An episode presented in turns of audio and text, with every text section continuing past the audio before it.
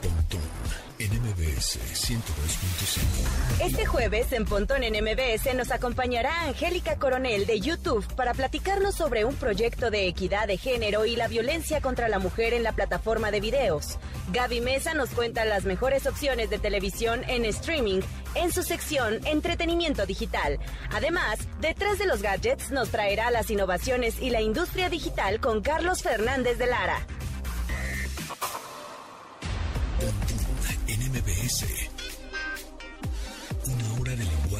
Analógico trascendido a digital.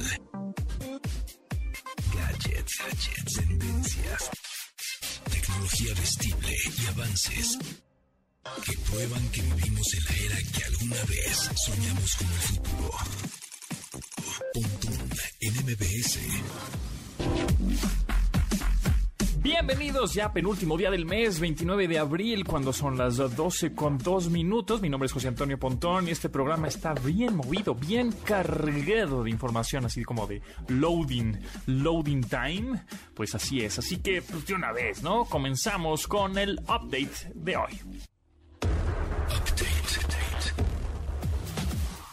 Las noticias más destacadas en la industria de la tecnología. El Instituto Nacional de Transparencia utilizará como mecanismo contra el padrón de usuarios de telefonía móvil la acción de inconstitucionalidad, con el fin de impugnar el uso de datos biométricos a los usuarios de telefonía móvil. Esto fue anunciado por el INAI a través de su cuenta de Twitter, lo que anticipa el inicio de una batalla legal importante. De declararse como acción de inconstitucionalidad por parte de la Suprema Corte de Justicia, no importa que lo haya aprobado el presidente, legisladores o el diario oficial de la Federación, será automáticamente descartado. Algunos de los motivos señalan que la reforma no precisa los datos biométricos a solicitar, que un padrón de tal magnitud pone en riesgo los datos personales de miles de mexicanos y que no hay relación entre la existencia de un padrón con una mejor investigación para perseguir delitos. Todo apunta a que la decisión final quedará en manos de la Suprema Corte de Justicia. Pontón en MBS 102.5. Apple lanzó el año pasado sus chips M1 para independizarse de los procesadores Intel y ahora ya trabaja en la nueva versión de estos componentes para sus computadoras. El chip M2 ya fue ordenado por la firma de Cupertino, según información de algunos medios, los cuales están previstos a utilizarse para el próximo mes de julio. El fabricante de chips TSMC podría ser el encargado de fabricar el diseño de componentes de 5 nanómetros para Apple, tal como ocurrió para la primera versión del procesador. El M1 trajo una mejora en el rendimiento de los modelos de computadoras de la compañía y se espera que la segunda versión de este ayude a que todo el catálogo de productos de Apple cuente con esta tecnología desarrollada de forma local.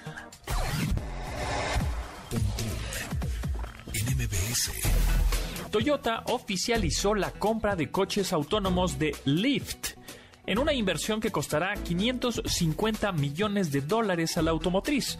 La compañía japonesa pagará 200 millones de dólares en efectivo y de forma inmediata, mientras que los otros 350 millones restantes se pagarán en los siguientes cinco años.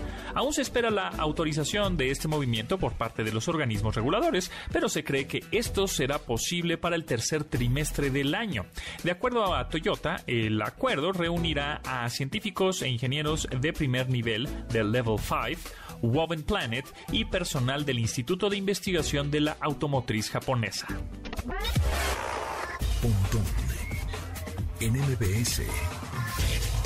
Una de las caricaturas más emblemáticas de la historia son los Picapiedra, la cual ha marcado a varias generaciones durante los últimos 60 años. Después de su último episodio, el cual salió al aire en 1966, parece que pronto encontrará la continuación a la historia que se quedó pendiente tras esa última emisión. Esta propuesta de serie animada es una iniciativa de la cadena Fox que está oficialmente en trabajos y llevará por nombre Bedrock. La trama prevé desarrollarse 20 años después de la serie animada original que se creó en los años 60. Además que ahora será un corte menos familiar. En esta, Pedro Picapiedra parece estar cerca del retiro y su hija Pebbles podría tener un rol más protagónico. Además, prometen mostrar la transición de la edad de piedra en algo que cambiará la idea con la que estamos acostumbrados a recordar a la familia más popular de la televisión cavernaria. Pontón en MBS 102.5. Techno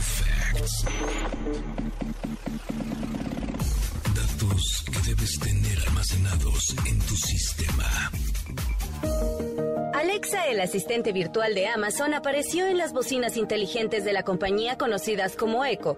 Es capaz de hablar inglés, español, alemán, portugués, japonés, francés, italiano y catalán, entre otras opciones más tiene la facultad de controlar dispositivos inteligentes compatibles con el sistema como focos, lámparas, cámaras de vigilancia y algunos otros electrodomésticos. Se inspiraron en la voz del ordenador y el sistema de conversación a bordo de Starship Enterprise de Star Trek. El nombre del asistente de voz fue elegido porque la X es una consonante complicada, la cual también resulta fácil para el reconocimiento del asistente virtual. La voz de Alexa es generada por una larga red de memoria neuronal y artificial a corto plazo.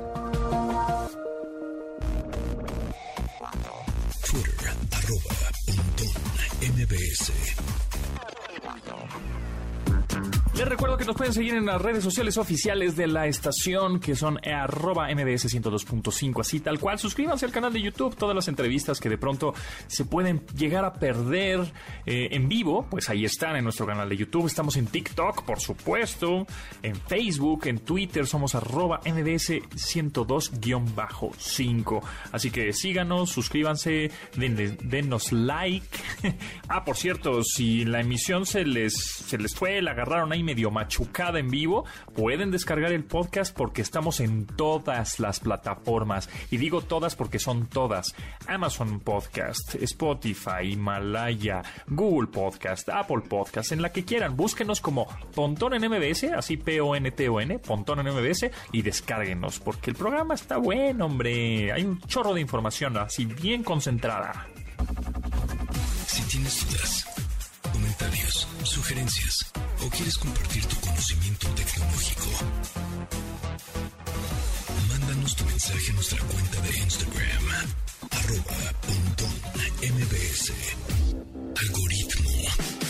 Música, música en pontón. En MBS.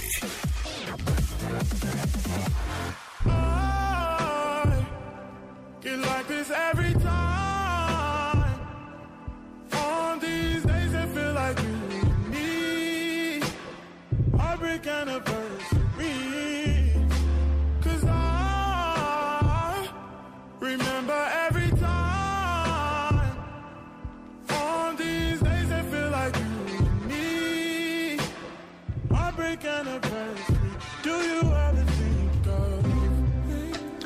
La producción de 2020, Take Time, la canción Heartbreak Anniversary es el primer éxito del cantante de Rhythm and Blues o RB, Give On. En el EP, que incluye el sencillo, se hace la narrativa de una relación desde que inicia hasta que rompen y todas sus consecuencias, aunque al final espera que ella vuelva.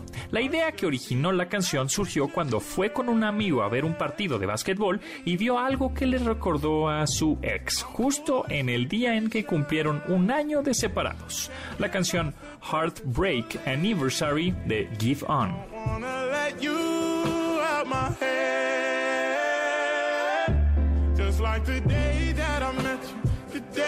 Thought forever. Said that you love me, but that'll last forever. It's cold outside, like when you walked out my life. Why you walk out my life?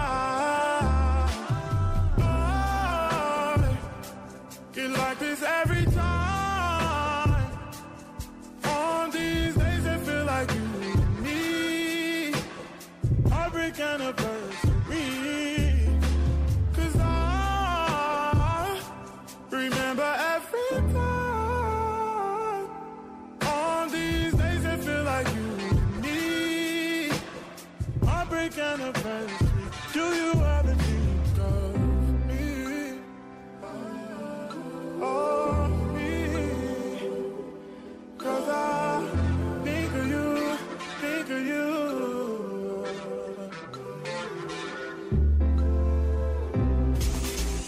Aprovecha la tecnología que tenemos en nuestras manos. Escuchas a Pontón en MBS.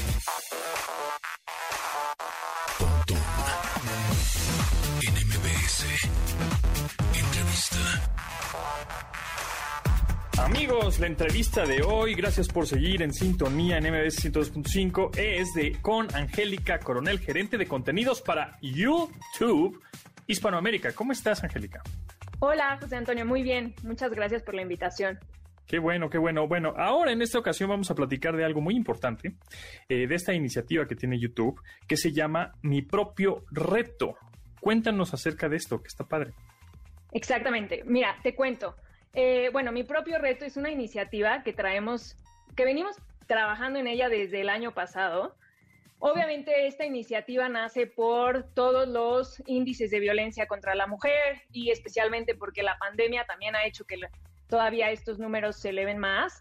Entonces, mi propio reto es una serie de contenido durante siete días en donde seleccionamos a diferentes creadoras, celebridades y artistas para que puedan compartir un poco y durante una plática entre ellas temas sobre autoestima, autoconfianza, relaciones sanas, diversidad y violencia. Y bueno, prácticamente eh, cada una de estas invitadas va, a lanzar un capítulo diario durante siete días, del 1 al 7 de mayo. Entonces, bueno, así es como nace. Tenemos eh, diferentes bloques de contenido. Por ejemplo, vamos a tener en el tema de autoconfianza a la Güera Curi, que sabemos que ella se ha dedicado a, a, trabajar en temas de eh, cómo apoyar a las mujeres en el fútbol femenil. Entonces, ella va a platicar, por ejemplo, con Fabiola, que tiene un canal de YouTube que se llama Desansiedad. Ellas van a hablar de temas de eh, autoestima y cómo sacar como tu propio estilo y demás.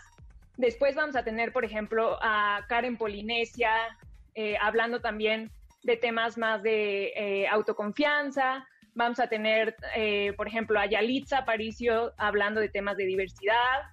Eh, también, por ejemplo, en el tema de violencia vamos a tener a Regina Carrot hablando con Camila Trumberg, quien es nuestra aliada eh, en este proyecto. Ha sido parte de la cabeza del proyecto ayudándonos a ver cómo llevar este, este tema. Y ellas van a estar hablando sobre todo de tema de violencia y todos los mitos que hay alrededor de las relaciones en pareja. Entonces, bueno, eso es nada más como una breve, eh, un breve resumen de lo que vamos a tener. La idea también es no solo que sea el contenido, sino la idea es que sea un reto. Todas estas creadoras, artistas, celebridades, en cada capítulo van a poner un reto eh, para que todas las mujeres, sobre todo mujeres jóvenes y adolescentes que estén siguiendo este contenido, también vayan siguiendo este reto durante los siete días.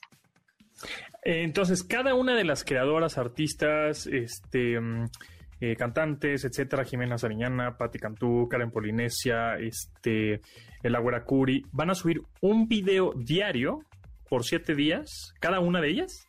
No, cada, eh, digamos que cada capítulo va a salir en estos días, pero más bien cada una abarca estos capítulos. Entonces, por ejemplo, el primer capítulo va a ser el de la Güera Curi con Fabiola de Desansiedad. Ah, el segundo va a ser, entonces cada día va a ser con diferente eh, creadora, artista o celebridad. Ah. Ok, ok, perfecto. Pero, ¿y, esos entonces, esos capítulos y esos videos en dónde los puedo ver?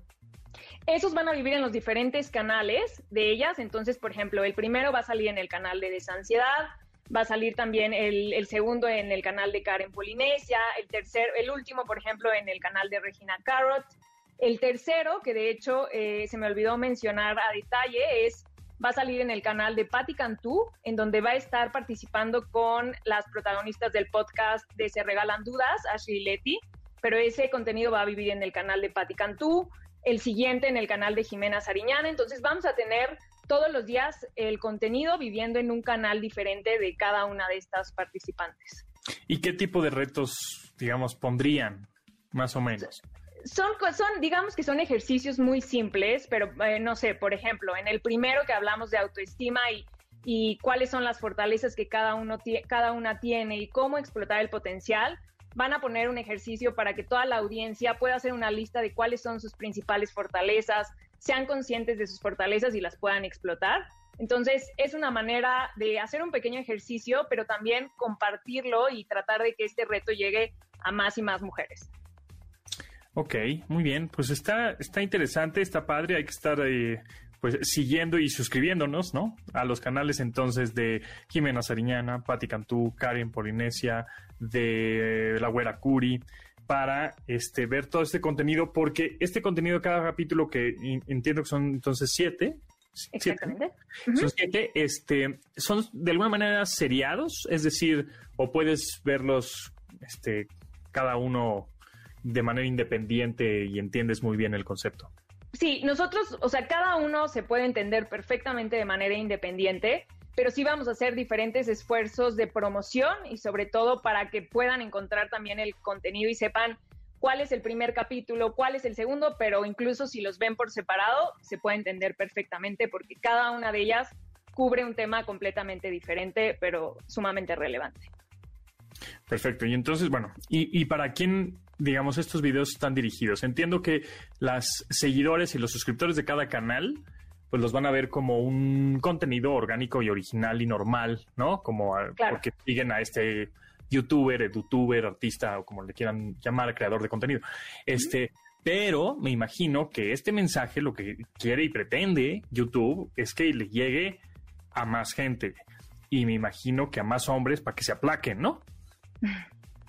Exactamente. Mira, de hecho, parte de lo que queremos y también por eso eh, seleccionamos a este, eh, digamos, a estas participantes. Uno es porque ellas son eh, expertas en el tema o por lo menos han hablado de estos temas, ejercen los valores de cada capítulo del que van a hablar, pero sobre todo porque cada una de ellas también llega a una audiencia diferente. Entonces lo que tratamos como grupo es llegar a una audiencia mucho más amplia. Obviamente le vamos a dar muchos esfuerzos de promoción para que, como, como bien dices, no llegue solo a los que están suscritos al canal o los que normalmente ven ese contenido, pero que llegue a mucha más gente y que justo podamos cumplir el objetivo que es llegar a eh, proveer esta información y estas herramientas para sobre todo mujeres, como te digo, jóvenes, adolescentes, eh, porque también algo muy importante que hemos detectado es hay mucha búsqueda por estos temas, pero no hay tanto contenido que hable de estos temas. Entonces, justo por eso eh, encontramos ahí la oportunidad y por eso empezamos a trabajar en este proyecto. Y ok, ahorita son siete episodios, pero ¿piensan hacer más si, digamos, tiene buena aceptación del público? Sí, o sea, eh, incluso esta es como la primera etapa, eh, entonces creo, creemos que con esto cubrimos la mayoría de los temas, pero también, bueno, si esto tiene muy buenos resultados, estaremos buscando una manera de poder seguir con, con este esfuerzo, no sé si de la misma manera o de alguna otra, pero definitivamente la idea es poder eh, seguir ayudando en estos temas. Buenísimo. Pues Angie Coronel, gerente de contenido para YouTube Hispanoamérica, muchas gracias, mucho éxito. Estaremos ahí pendientes de, de, los canales de YouTube viendo esos, esos contenidos y esos videos que seguramente van a estar muy interesantes y los vamos a compartir con mucho gusto. Perfecto, muchísimas gracias José Antonio, un gusto estar aquí. Gracias.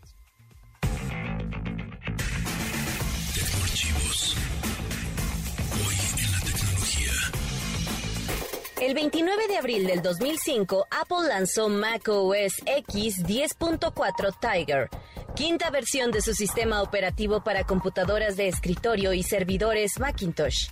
Este contaba con algunas características especiales, entre estas sobresale Spotlight, una versión nueva del navegador Safari, así como el Dashboard, una aplicación utilizada como un escritorio secundario para alojar widgets. Tiger fue la primera versión de un sistema operativo de Apple que trabaja con la plataforma Intel x86, por lo que necesitó seminarios, presentaciones y demos impartidos en la Apple Store para familiarizar a los usuarios en MBS 102.5. Muchas gracias por seguir en sintonía en MBS 102.5. Les recuerdo que también teléfonos, tenemos teléfonos tradicionales, por supuesto, 5551 66 Además de que nos sigan en redes sociales. Así que ahí está, márquenos, márquenos por teléfono 5551 66 Vamos a un corte, regresamos.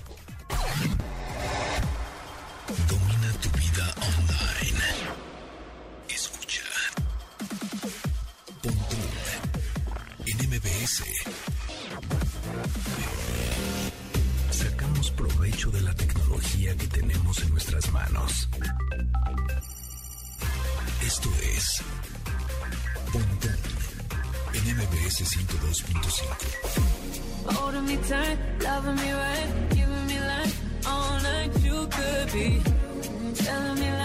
Making me cry, wasting my time the whole time. So just be careful what you take for granted. Yeah.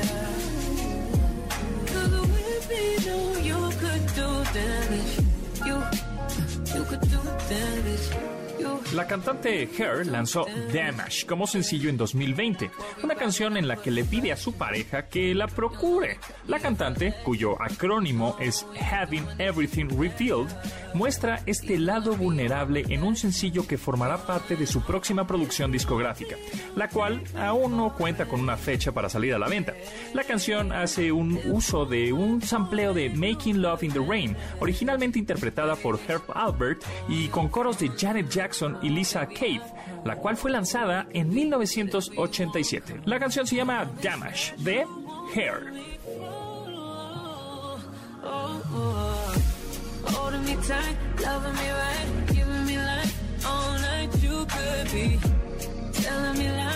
making me cry, wasting my the. So just be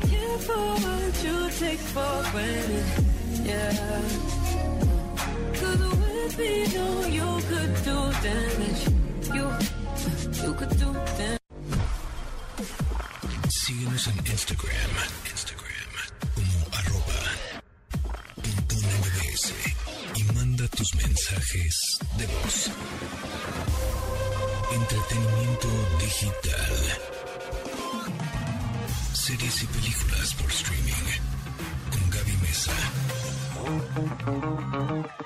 Señoras y señores, Gaby está aquí, mero, hoy jueves. Sí. 29 de abril, casi día Así es. pero es 29 de abril del 2021 y. Vengo a hablarte de los Óscares. ¿Cuáles? ¿Los Óscar? Eh, ¿Salieron? ¿Ya salieron? ¿Ya pasaron? ¿No los viste? ¿Cuáles? ¿Los vi qué? No, hombre, yo vi Luis Miguel, que Oscar. No, es que fue muy Ni complicado. tú ni nadie los vio, ¿eh? No, no te preocupes. Ese- sí, es que estuvo muy complicado. O sea, entre pandemia, entre no, ya no, yo ya no tengo televisión por cable, todo stream. O sea, yo nomás tengo mi antena aérea y entonces, pues no voy a ver TNT porque no tengo satelital, ni cable, ni nada de eso. Entonces, pues ahí medio lo seguí en Twitter y dije, ay, pues mira, qué bueno que ganó Sound of Metal, la mezcla de música, me alegra mucho. Y más que son mexicanos, que si no hubieran sido mexicanos de todas maneras, me parece que era de Oscar, ¿no? O sea, De bueno mexicanos, pero si no, creo que es parte fundamental el, el- la mezcla de audio en esa película porque es parte de la historia y te hace estar como en primer plano, como si fuera una cámara subjetiva, ¿no? Pero en audio, como que como que es el, punto de vista, pero en audio, y entonces me pareció grandiosa película, la vi, me gustó, y la mezcla de audio es fantástica. Todo lo demás me quedó poco igual. Ah, bueno, y Anthony Hopkins, que pues, sí hace- Y Anton, sí, qué rarísima decisión de pasar, la verdad, el premio de mejor actor al final, al cierre de la ceremonia, que finalmente además Anthony Hopkins pues no lo recibe, ni siquiera vía Zoom. Salió por ahí un tweet de una cuenta verificada que decía que Anthony Hopkins había aceptado, ¿no? Eh, recibir el premio vía Zoom, pero que los productores se lo negaron porque en realidad los productores de la cere- ceremonia, entre ellos Steven Soderbergh, habían dicho que no querían nada de Zoom en la ceremonia, como que eso le iba a quitar la, el glamour, ¿sabes? Pero pues aquí le importa ya, ¿no? O sea, siento que son precisamente estas decisiones anticuadas eh, las que han detenido y obstaculizado que la ceremonia tenga un alcance mayor, como dices tú. La realidad es que eh, las generaciones más jóvenes, y ya ni tan jóvenes, yo me quise echar flores, pero de 35 para abajo, ya no tenemos cable, ¿no? Y yo entiendo que no es tan fácil porque hay un tema ahí de, de contratos, de sponsors, de patrocinadores eh, que pagan, ¿no? Por tener ese tiempo aire. Sin embargo, pues la realidad es que la gente ya no, no es tan viable, ¿no? Sería mucho más fácil si se transmitiera en un, en un portal, ¿no? Como lo fue la DC Fandom, que vio medio mundo. Eh, y finalmente digo, además, aunado un poquito el tema claro de que casi nadie vio ninguna película por la pandemia, el tema, como dices, de redes sociales, a veces es mucho mejor consumir solo a los ganadores vía Twitter.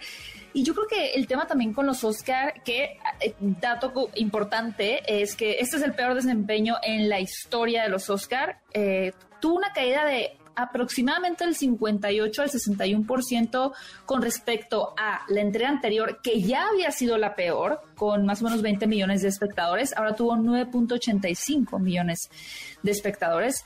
Y, y, creo que se ha vuelto en esta cosa muy tediosa, ¿no? A mí me daba la impresión de que ya se volvió en este gremio felicitándose entre ellos mismos, pero ya no en un espectáculo. Y creo que eso responde también un poco al clima político donde... Ay, nos fuimos. Sí, pero ya regresamos. ¿Dónde me quedé? Clima político. Clima político. Ok, el clima político donde la academia eh, trata de no hacerse de la vista gorda en cuanto a todas las cosas, o sea, su discriminación, ¿no? Intolerancia que ha tenido, inclusión en sus premios, en la historia de, de, de, los Oscar. Pero en este intento por quedar bien, siento que queda peor, ¿sabes? Como que no le compras el sí, somos inclusivos, somos, es como no te estoy creyendo nada.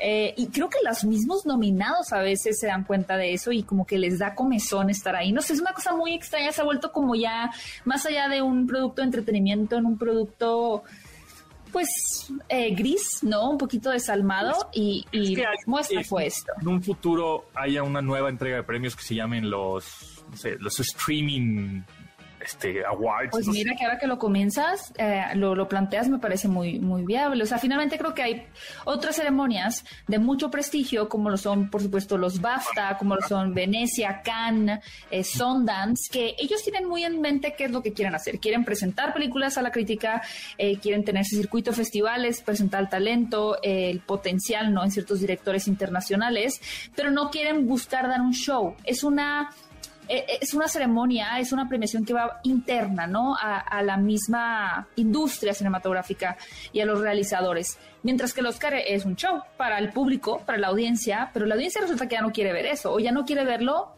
en cómo lo planteaba, se ha quedado obsoleto, ya no va en tono con las demandas de contenido eh, que tiene la audiencia precisamente. Entonces, pues sí, un, un Academy Streaming Award, no sé cómo podría ser. eh, de pronto esto me parece muy ha viable. Los Oscar yo no sé qué. E- ¿Este show de los Oscar ha, ha devaluado el premio? O sea, decir, mm, pues ya ganarme un Oscar es, meh. Prefiero un BAFTA, prefiero un... Pues mira, por ejemplo, el director, eh, es interesante que lo menciones porque el director del eh, Judas del Mesías Negro, Shaka King, eh, le preguntaron, ¿te interesa ganar un Oscar? Y él dijo, no. Y, le preguntan, bueno, pero ¿por qué? ¿No? Eh, eh, desarrolla tu, tu respuesta y dice él, es que esta es una industria muy contaminada, ¿no? Eh, es una industria que finalmente mi película va a un tema de la cuestión racial y al final Hollywood es una industria muy pervertida en ese sentido, ¿no? Donde las cosas no se ganan por tu talento o por tu inteligencia, sino por muchas otras eh, cuestiones. Entonces él dice, a mí no me interesa ganarme el Oscar. Eh, no sé qué tanto ante la gente, yo creo que sí un poquito está un poco devaluado por el tema de la personalización de el consumo de contenido. ¿A qué me refiero? A que tú, Pontón, por ejemplo, ya no nada más le haces caso a lo que ves en la tele que dicen, no, Madland es la mejor película. Y tú a los 15 años decías, claro, no, Madland es la mejor película porque lo dijo el señor de la televisión. Pero ahora tú ya no solo tienes el señor de la televisión, tienes un montón de rostros que finalmente tú eliges ya, un poco como el algoritmo, a quién le haces caso. Entonces tú dices, bueno, yo más bien empato mis gustos con los de Gaby Mesa y Gaby Mesa dijo que el sonido del metal es la mejor, pues yo más bien voy por esa y si no gano el Oscar no me importa. Ya el señor Oscar no representa para mí una autoridad que determine qué es bueno y qué, mal, qué es malo, porque finalmente yo tengo este abanico de diferentes voces y yo me quedo con esta. Entonces, sí creo que se ha restado una autoridad, sí creo que ya no va a ser tan marketeable el decir ganadora a ocho premios de la academia porque es como, ah, ok. Eh, sigue teniendo una relevancia, por supuesto, ¿no? Sigue teniendo, pero no como hace 10 años para atrás. Sí, de acuerdo, de acuerdo. Y más por toda la información que hay. Justo, mira, estaba viendo que los eh, siete, siete premios se fueron a Netflix. Siete Oscars. Sí, Cinco se fueron a Disney. ajá. Tres se fueron a Warner Bros. Dos se fueron a Amazon Studios, o sea, Prime, a- a- ¿no? Los del sonido metal por mejor edición de sonido y de edición. y luego los demás estudios. Pero estamos viendo que el, el, digamos, la casa productora, distribuidora, o como ahora le quieren llamar, de películas, de generador de contenidos, ahora, la que más ganó fue Netflix. Sí. ¿Cuándo iba a pasar eso? O sea, Sí, ¿no? apenas, digo, ahorita por ejemplo modificaron la regla, antes tenía la regla los Oscar de que una película no podía competir en la categoría de mejor película, a menos de que se estrenara por, creo que eran seis días en un cine en Los Ángeles. Ahora por la pandemia dijeron, ok, puede que no se estrene. Era una regla como muy de cumplir, ¿no? Como un requisito muy así, eh, nada más para poder entrar. Pero, híjole, incluso esa regla, por más ridícula que sea que un productor pueda decir, bueno, pues lo estrenamos en este cine en Los Ángeles y listo, nadie la vio, pero la estrenamos, ¿no? Cumplir. Eh, incluso ya me parece obsoleta. Yo entiendo el valor de, la permanencia, eh, el querer rescatar eh, la experiencia cinematográfica, ¿no? Al final es exigirle a los creadores que esa película pueda ser vista y consumida en una pantalla grande, porque al final, pues, es tratar de seguir teniendo en, en este en esta ventana no tan importante lo que es el arte, no el cine, no el cine como un arte, un arte que tiene que ser consumido en una pantalla grande y no en un iPhone, no en un celular. Entiendo, pero tampoco podemos estar este, tratando de pegar los pies en cemento, ¿no? Y no querer avanzar a, lo que realmente ya son las nuevas formas de consumo. O sea, es complicado. Creo que, los Oscar tienen que evolucionar, tienen que renovarse o morir, o Exacto o, hacer un spin-off, así que este, están los Oscar y ellos mismos hacer como otro tipo de premios entrega a, todas las alternativas que existen. Sí, aunque cuando hicieron este, quisieron hacer este premio del, de la categoría película popular para meter como a superhéroes y se los funaron.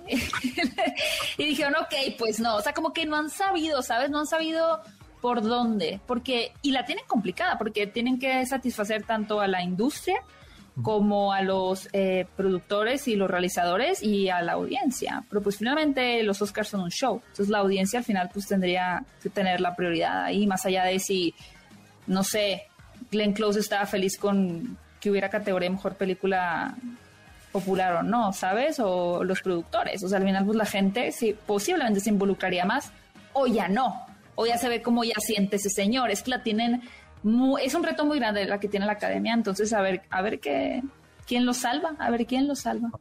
Sí, ya lo tendrían que hacer menos mainstream para darle más credibilidad o qué sé yo. Exactamente. en fin, gracias Gaby, nos escuchamos próximo jueves con más de entretenimiento digital, streaming, películas, series y etcétera. Gracias. Gracias. ¿En dónde te siguen? Síganme en mis redes sociales como arroba Mesa 8 o en mi canal de YouTube Fuera de Foco. Ahí está. Suscríbanse al canal. Vamos por los 2 millones. Sí, señor. Uh, vamos. en MBS 102.5. Bio. El personaje de la semana. Aunque es una de las personas más acaudaladas en el planeta, la vida de Mackenzie Scott se mantiene privada y es reconocida por eludir rumores o chismes que la involucran. En este programa no vamos a romper con esa buena costumbre, pero les compartiremos un poco de la información personal de la filántropa que la ha convertido en protagonista de titulares. Mackenzie Scott, como escritora y periodista, es muy objetiva.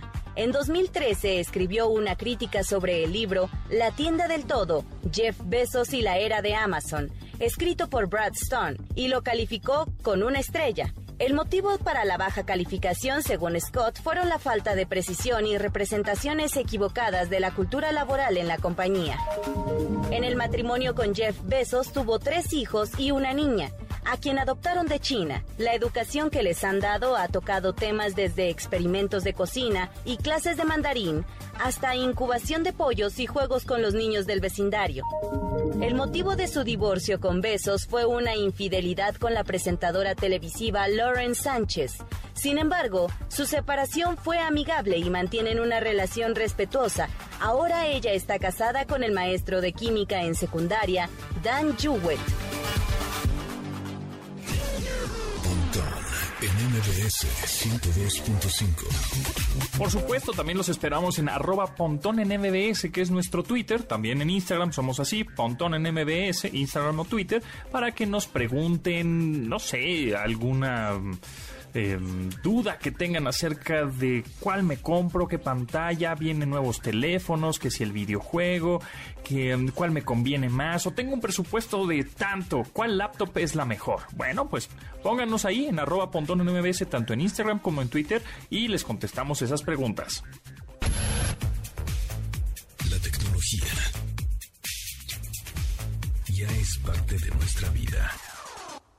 Esperes a que el futuro nos alcance. Escuchas Pontón en MBS. Información digital decodificada para tu vida.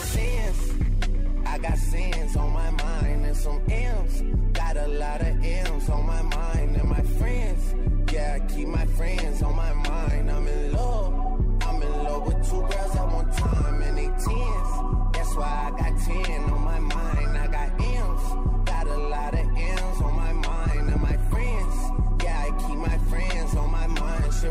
Como parte del lanzamiento Scary Hours 2 de 2021, Drake hace una reflexión sobre un estilo de vida hedonista y plagado de lujos en Wants and Needs, esta canción que estamos escuchando, que colabora con Lil Baby, con quien antes también eh, había trabajado en sencillos como Yes Indeed o Never Recover, por lo que entiende perfectamente cómo se comporta el canadiense cuando tiene que exaltar los lujos de los que se hace.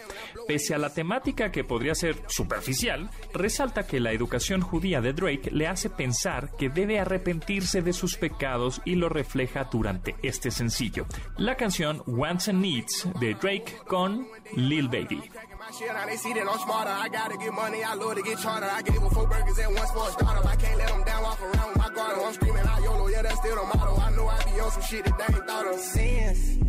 I got sins on my mind and some M's. Got a lot of M's on my mind and my friends. Yeah, I keep my friends on my mind. I'm in love. Twitter, arroba Pontón MBS. Detrás de los gadgets. Con Carlos Fernández de Lara. El Chacha Charlie ha llegado. Hoy es jueves 29. Muy bien. Carlos Fernández de Lara. Detrás de los gadgets, sí señor. Ahora vamos a hablar de un tema morbosón. Eh, Morbosón eh, fuera de este planeta, diría yo. Exacto, galáctico. Así es. Pues bueno, ya saben que por un lado está Jeff Bezos, el, fundador de Amazon, tratando de conquistar el espacio, la luna, las estrellas y algo más. Por el otro lado está el señor Elon Musk, también dueño fundador de Tesla, Boring Company, Neuralink y SpaceX. Space X, perdón, no sex. Este, Exacto, exacto. Esa es otra, esa es otra, esa es otra. Es, es otra, es otra, es otra marca. Y por otro lado tenemos a Richard Branson, que pues, ese está Ujú. más, un poco más independiente, no se mete en problemas, no, no, no, no echa bronca, todos somos amigos, brother, soy bien hippie millonario, este, inglés. eh, medio rockerón, más tranquilo. Ajá.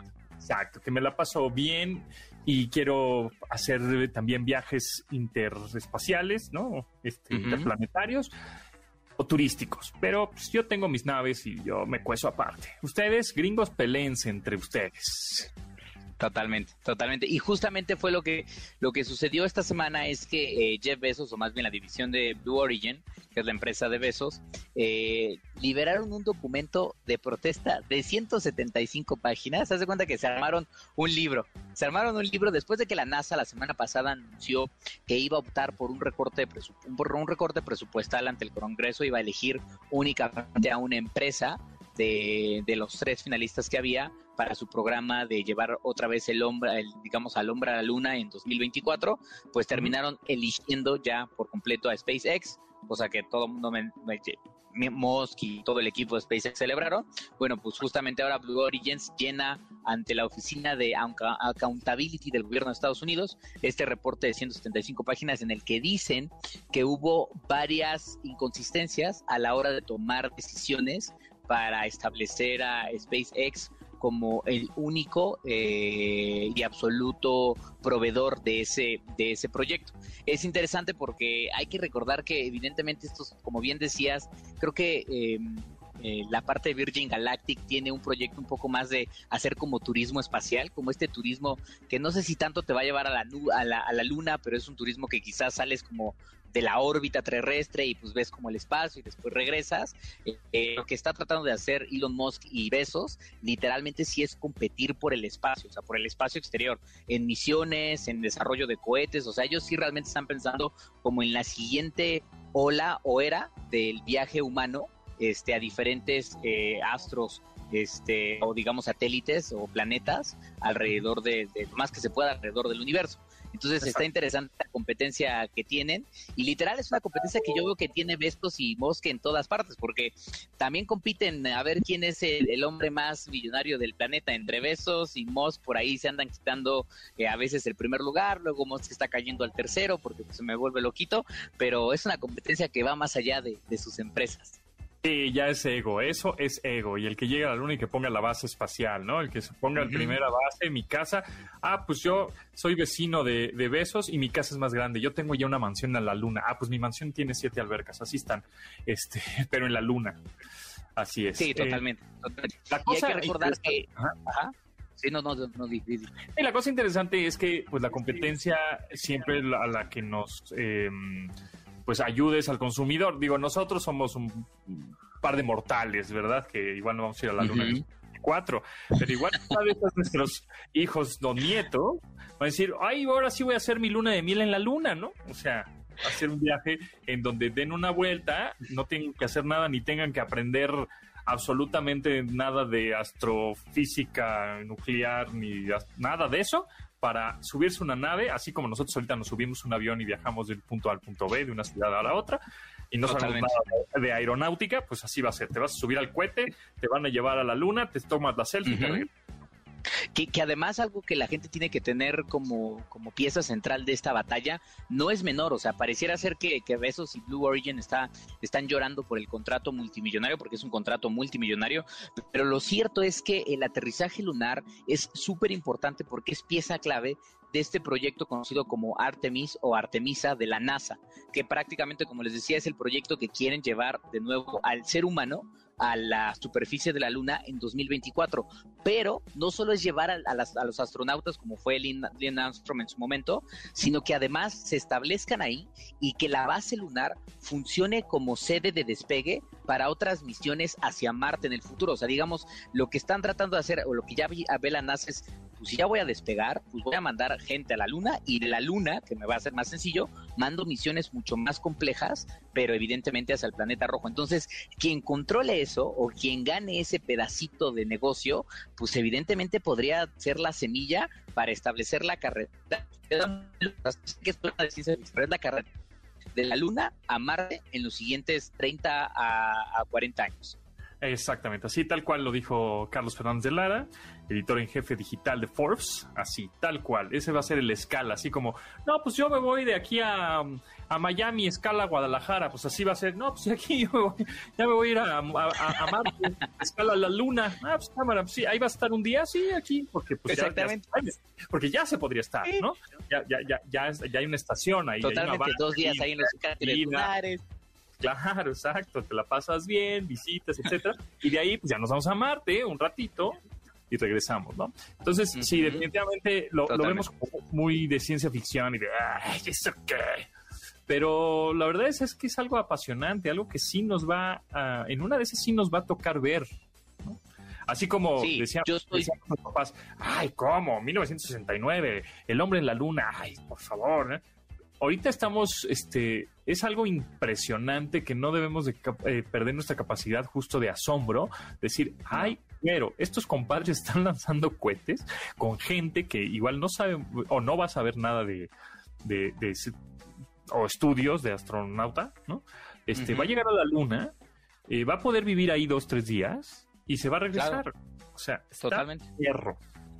Y, y cerramos con el tema de piensa que Moss, tanto Moss como Besos eh, lo han confesado en varias ocasiones. Ellos se inspiraron cuando vieron el alunizaje por primera vez y, se, y dijeron, oye, eventualmente yo quiero tener como estas ganas de, romper parámetros y romper barreras, como fue, como lo hizo la NASA en su momento con las misiones de Apolo, que terminaron o culminaron llevando a, los astronautas al, a la superficie lunar. Entonces, pues en los próximos 10, insisto, de 10 a 30 años, va a haber champas, va a haber empleos, va a haber cosas que no nos imaginamos y que tienen mucho que ver con justamente la exploración espacial o interplanetaria. Es correcto. Y además, bueno, pues hay que estar, eh, hay que darle seguimiento, hay que, hay que pensar en el futuro y eh, hay que impresionarnos definitivamente y no hay que decir, ah, ¿y eso qué? Eso, eso no nos va a tocar. No inventes, esto está impresionante, de verdad. Hay que apasionarse con estos temas porque de verdad está increíble. Chacha Charlie, ¿en dónde te pueden seguir? Se me perdió el Chacha Charlie. Bueno, lo pueden seguir en arroba Chacha Charlie en Instagram o Charlie y ya en Twitter. Y bueno, pues nosotros nos vamos y nos escuchamos mañana, viernes, a las 12 del día en MBS 102.5. Gracias a Rodrigo Neto, Luis Vero y Marcos. La producción de este programa se quedan con Manuel López San Martín en Noticias MBS. Hasta luego. De admirar sus avances, ahora somos relatores de cómo rebasa los alcances de nuestra imaginación. Pontón en MBS.